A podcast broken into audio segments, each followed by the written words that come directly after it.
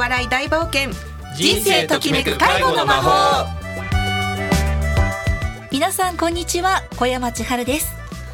介護職員による介護職員のための人材紹介会社日本未来ケアがお送りします。日本未来ケアは介護職員の方のキャリア相談転職派遣などのお仕事紹介を行っております。この番組では介護に関わっている方の本音や嬉しい話苦労やご相談などをお伝えしていきます。本日はお正月緊急特番として日本未来ケアの代表取締役社長の高村和弘さんに介護施設の課題と今後の対応策を考えるについてお話しいただきます。高村さんよろしくお願いします。よろしくお願いします。明けましておめでとうございます。あの本年もよろしくお願いします。明けましておめでとうございます。よろしくお願いいたしますそれでは早速参りましょう。今回のテーマ介護施設の課題と今後の対応策を考える。それでは介護とお笑い大冒険人生ときめく介護の魔法スタートです。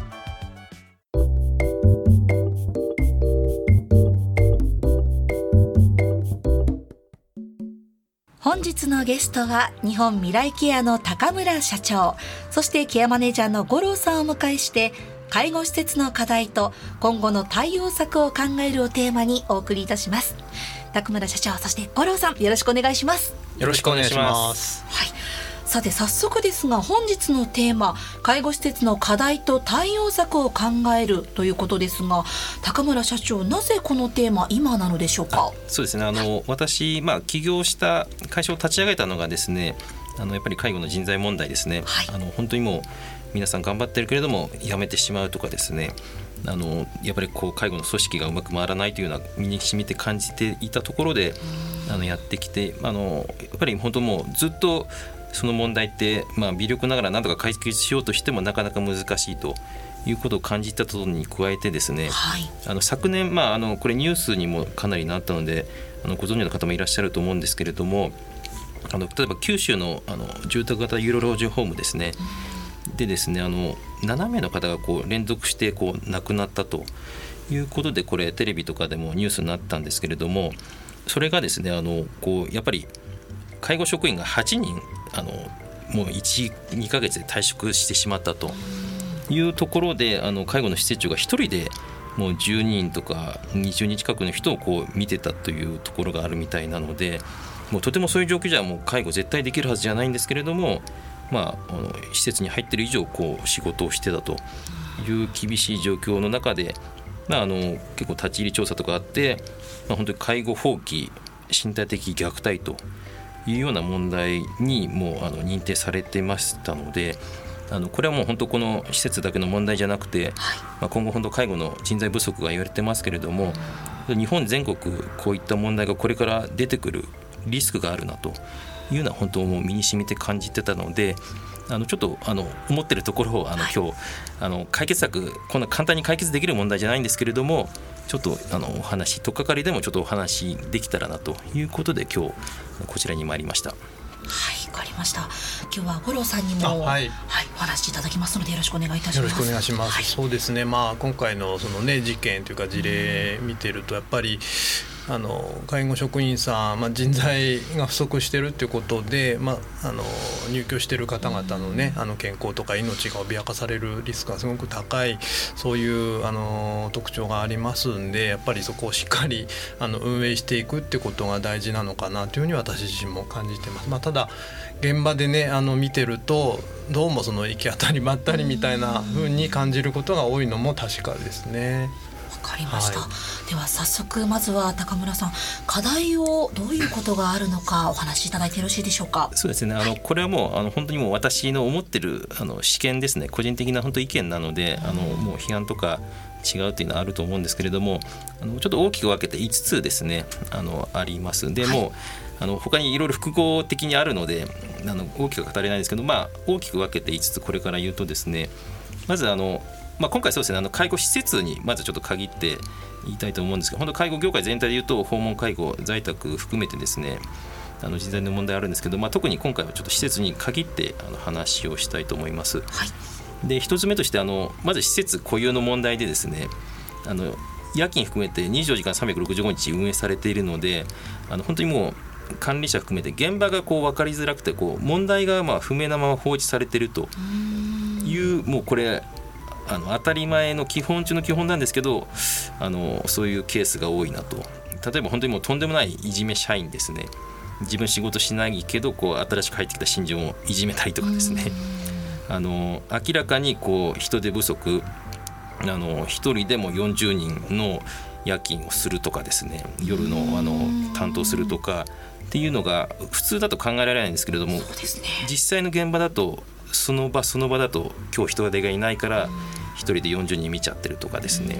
っていうレベルのがかなりあるのであの本当にこれも最低限のあのちょっと本当もうレベルの低い話なんですけれども現場が分かんないで問題がそのまま放置されてるというのはなんか施設ではかなりあるなというのは感じてます。はい、ですね。あのやっぱりそういう問題のある、えー、スタッフでもやっぱりそこに頼ってる面もあると思うんですよね。辞められちゃうとやっぱり困っちゃうっていうのもあって、でなかなか新しい人も来ないってなっちゃうともう放置しちゃうっていうのにつながったりとかいう感じなんでしょうかね。さっきこう行き当たりばったりっていうね、えー、言葉もありましたけれどもその日その場をなんとか乗り切ろうっていうふうにも考えが働いてしまったりもするんでしょうか、ね,、ね。はい、では続いて高丸さんお願いします。はい、で2つ目の問題としても、これもなんかあのすごいあの当たり前の話なんですけど管理者層ですね。あのやっぱり介護施設というのもあの本当にこう一つの、まあ、会社というかですねあの本当にもう運営体になるのでそこの長あの法務長とか施設長とかいますけれども、はい、その社長があのこういった管理もできなきゃダメだし社長の部下の副社長とか、まあ、あと主任課長とか主任普通の会社でいうとそういうそうですよね、はい、が本当はいてこう組織を束ねていくんですけれどもそのそもそも上に立つ管理者層のレベルが低くてですね。あのまあ介護ちょっと固有な問題があって介護の場合現場やっぱり技術も大事なので、えー、結構現場からですねあのヘルパー2級取ってあの現場から始めたという方があのどんどん上がっていってあの管理者層をやってることもあるんですけど、まあ、残念ながらこの人事とか組織マネジメントの基本ですねというのをこう教えられない学ばないまま結構すぐ人手不足なんでリーダーとか主任になってくれっていうケースも多いですし、まあ、あの全然もう上の方も教えないでですね役割リーダーとしての役割を教えないであのやっていただいているところで、まあ、双方こううまくいってないというケースはありますね。で一方であの他業種から来て施設長とかやる方もいるんですけれどもそういった方は逆にあの介護の技術がないのであの現場の職員とかとこううまくコミュニケーション取れなかったりとか現場の方々から施設長全然あの介護もできないのにみたいなっていうところをうまくこうコミュニケーション取れないまま現場とコミュニケーション取れないで失敗するケースもあるのでやっぱりこう介護独特のまあ難しい面はありますけれどもともうちょっとあの管理層のレベルを上げるべきかなと、まあ、これ本当もう一般論できれい事になっちゃうんですけど、まあ、そこは絶対問題としてはあると思います。そうですね。あの、まあ、現場でやっぱり見ててもあの多いのはその自分で介護はできる素晴らしい介護はするんだけどもそれをこう部下に教えられないっていうかやっぱりそもそも教え方を教えてもらってない感じはするんですよね。そこがあのこれから非常に大事になってくるかなって思うしあとは今どんどんね施設が増えていく中でそのリーダーなり管理者というポストは増えるんだけどもそこまでやっぱり成長している、えー、人がまあ少なくってあの到達してない人はあてがってるっていう側面もあるのかなというふうには思います。そして続いて高村さん3つ目の課題は何でしょうか、はい、で、ね、これすみません。あの順番どうかちょっとあったんですけど、はい、まあ、そもそも人がいないと。人手不足なんだと。これも一応始まんないよっていうところもあるんですけど、まあ、正直あります。あの本当にもう結構施設が集中してるエリア練馬区とかだと本当にもう人が集まんなくてどうしようもないんだよというところがあるんですけれども、まあ、これはでも例えば最初に言ったその現場が把握できてない管理者そのリーダーがあのレベルが低いっていうところを解決していく中であのやっぱりこの介護から離れる人が多いんですね。あの統計取ってますけれども入ってくる人もかなりいるんですけれども介護が嫌でこう辞めてしまう人が業界全体で多いんですね。でやっぱりそういう方々をこうなんとか頑張ってあの残ってもらうようにあの今今日やってる番組とかの問題を解決していかなくちゃいけないっていう、まあ、これ本当に鶏が先か卵が先かですけれども、あのそういうことをやっていかないとどんどん介護から出ていく人が増えてしまうのでなんとかしたいのとあとよく言われるのは給与が低いっていうのはよく最近新聞とかでもあの政府がこう介護福祉士であの施設で1人400万以上の人を必ず作れるとかですねいろいろ給与の問題をピックアップされるあのクローズアップされるんですけれどもあの介護でいうと例えば事務系の本当もうあの仕事よりもですね結構あの給与的に言うとかなり上がってきてはいるので、ええうん、あの必ずしもあの介護給与だけじゃないというのは最近特に感じてます、あの事務系の仕事でも本当にもうあのアルバイトとかパートですとかなり給料あの社員であったのも安かったりもするので給料じゃなくてやっぱりあの人間関係やりがい雰囲気とかですね、うん、そういったところが問題なんでどんどん介護業界が離れていってまあ、やっぱりそもそも人手不足の問題が出てると、まあ、外国人問題とかあの外国人の受け入れとか出てますけれども、はい、まずやっぱり日本人の方でこう出ていく人を減らすというのはあの私自身の課題でもあるしやっていかなくちゃいけないかなということは考えてます。そしてあと課題は2つあります。4つ目と5つ目の課題。高村さんお願いできますでしょうか？ちょっと時間やっぱり放してしまったんですけれどもあのあと4つ目としてその業界全体の取り組みですね。成功事例とか正しいマネジメント手法ですね。結構最近本とかで介護施設運営の方法とかっていう本は出てるんですけれども、はい、やっぱりちょっと表面的であの本当にこう生の声、まあ、私あのかなり2300の施設でですねあの生のあの職員とかあの施設長の声を聞いて感じてるところなんですけどやっぱりマネジメントの方法が確立されてないところはあります。これまあ大学で教えるとかそういう話ではないんですけれども、やっぱりそもそも絶対やってはいけないようなこともですね行われちゃったりとかしてる施設も多いのでそういうのは本当は業界全体であの統一的にこうやり方は確立すべきかかなということは思ってます。はいで5つ目ですねあのちょっと時間をしてあれなんですけれども、はい、あのやっぱり介護その会社であり施設そこの理念とか方向性ですね。会社としてあのやっぱりこういう方向でやっていくんだ。でこういうためにやっぱり利益も必要だしみんな一緒に頑張ろうというところっていうのは、まあ、やっぱりどこの何の仕事でも同じですね。会社もそうだしその職場職場での理念目標っていうところが大事なんですけどそれがこうそもそもないあの会社さんとかもあったりとかまああのあるはあるんだけどこう常にこう言っていないので浸透していないと。いうところの問題もあのこれやっぱりあの会社間でかなり差あるんですけれども感じてましてそういうのは本当にもうあの絶対あの理念方向性っていうのはまあ、繰り返し伝える必要があるけれどもやってないという問題点は感じてます。はい、さあ今は5つのまずは課題をお話しいただきました。ではどうしたらいいのかという対応策については後半でお話を伺っていきたいと思います。ではここで一曲お送りします。スティーリーダンで FM どうぞ。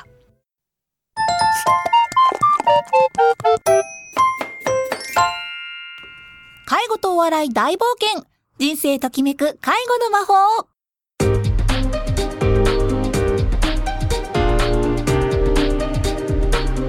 それでは後半も引き続き介護施設の課題と対応策を考えるこちらをテーマにお話を伺ってまいります。それでは前半から引き続きまして対応策どうしたらいいのかということを高村社長にお話いただきます。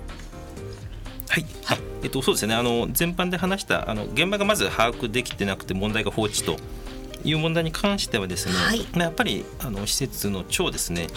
が現場を知る必要があってそれを正しく何が正しくて何が正しくないかということをやらなくちゃいけないけどやっぱりこれもちょっとすみませんきれい事でなかなか難しいんですけど人事効果ですね。目標を立てて、これをやろうよ。で半年か経ってできたら正しい。できなかったらまた頑張ろうというこうできたできないをはっきりさせてやこう人事評価していくことがこう大事かなということは感じてます。ちょっとのシンプルになりますけどやっぱりそれができてる会社さんできてない会社さん施設がかなりあるのでそこの差は感じてますね。人事評価そうですね。あの、はい、前半でその給料の話もちょっとあったと思う、まあ、他の業界と比べてっていうことよりも現場で見てるとその同じ職場の中で自分の方が優れてる、ね、あの自分より劣ってる人の方が給料高いんじゃないの？みたいなそういう不満ってすごく出やすいというかなんかそれがあの仕事のそのモチベーションを下げる方にあの引いてはその辞めちゃったりとかいうことにつながりやすいんじゃないかなって。そこでやっぱり納得できる、えー、給与体系人事評価の仕組みがあるっていうのはすごく大事なことなんじゃないでしょうかね。しっかりその方を適切に評価していくというところですね。はい、はい、そして2つ目の対応策はどういうことがあるでしょうか？そうですね。でリーダーの育成ですね。あの管理者層のレベルが低いっていうのはやっぱりこうリーダー層の育成ということを絶対やるべきで、あの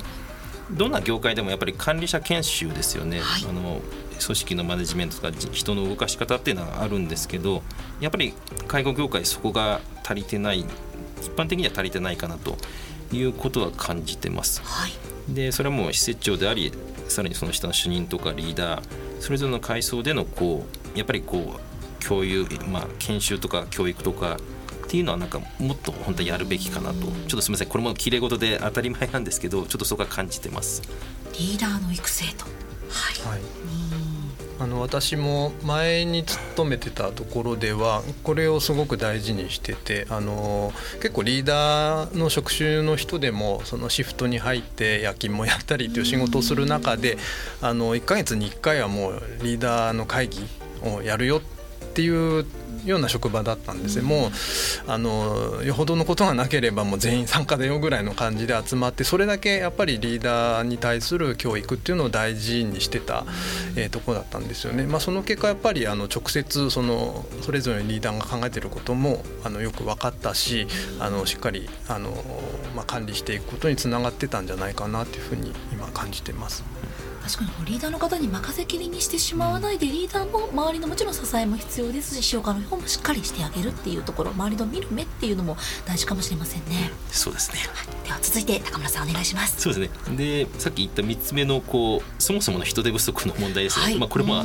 のもうどうもう当たり前でもどうしようもないもう本当根本的な話なんですけど、ね、まあ、はい、さっき言った通りやっぱりあの本人介護で働く人の本人の問題意識の問題もありますけどやっぱりちらの事業者側ですよねの方でのこう改善どうしたら辞めなくなるの辞めないのか頑張れるのかっていうのをあの考えるべきだし、まあ、弊社も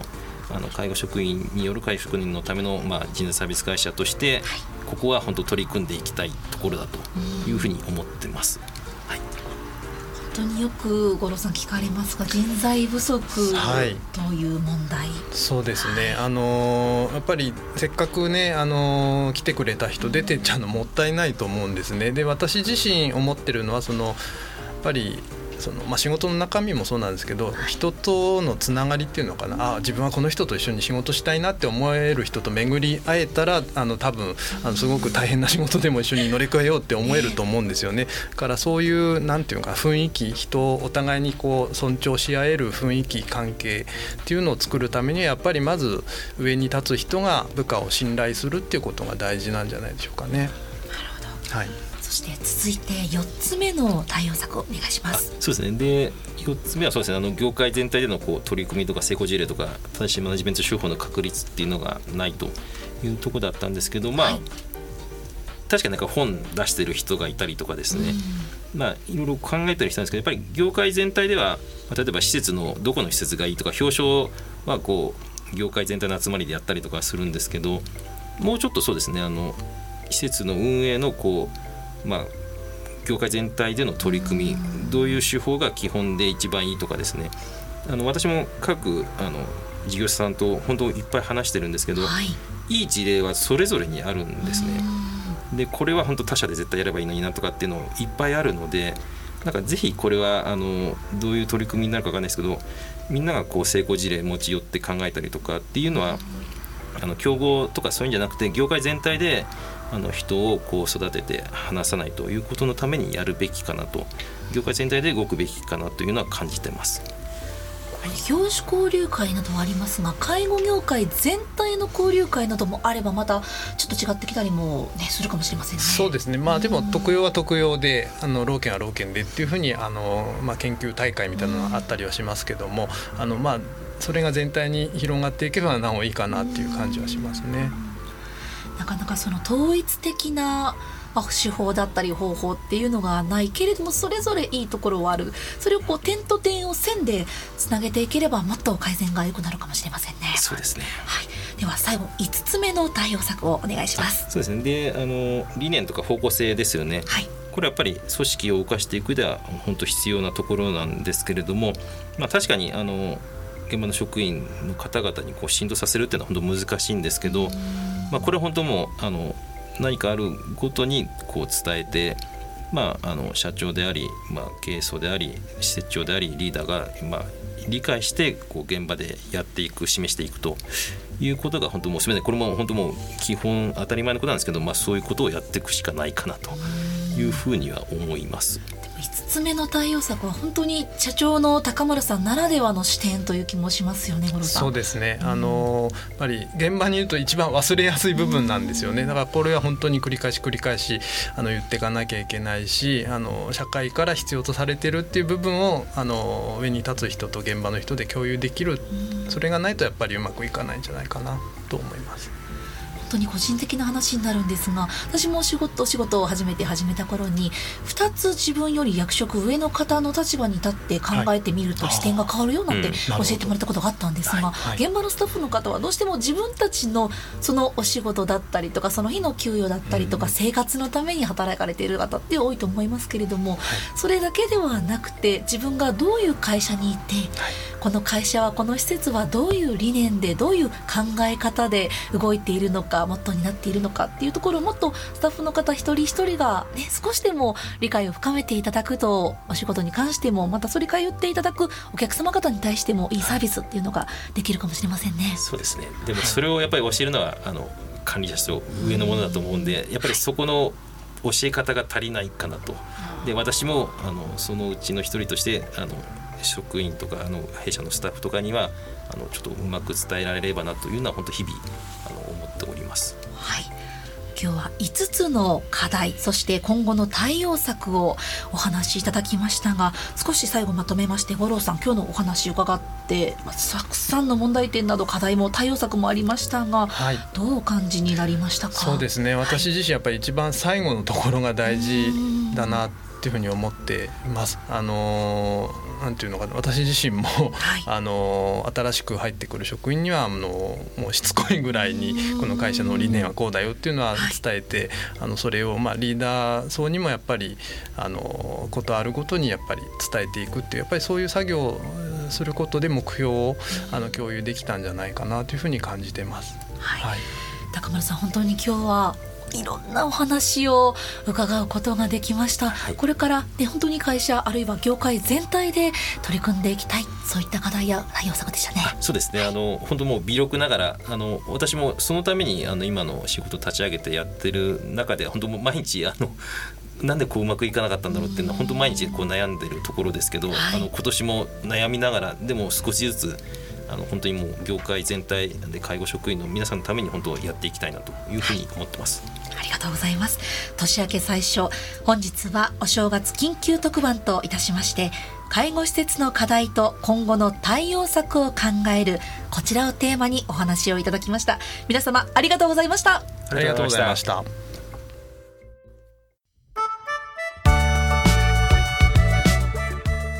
そろそろお時間が近づいてきました。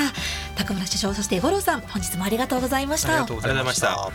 市長今日はいかがでしたでしょうか？そうですねあのやっぱり喋り出すと時間が足りないので あのまた第2第第3弾あの毎日本当思ってるのでちょっとまたお話ししたいなというふうに思います。はいぜひよろしくお願いいたします、はい、そしてこの番組はインターネットのポッドキャストからも配信しています。FM 西東京で検索をしてみてくださいそして番組へのご意見ご感想ご相談などもお待ちしています。FM 西東京こちらまでお寄せください。それでは来月の第一金曜日のこの時間もお楽しみに。本日のお相手は日本未来ケアの高村とケアマネージャーの五郎とアシスタントの小山千春でした。それでは次回もお楽しみに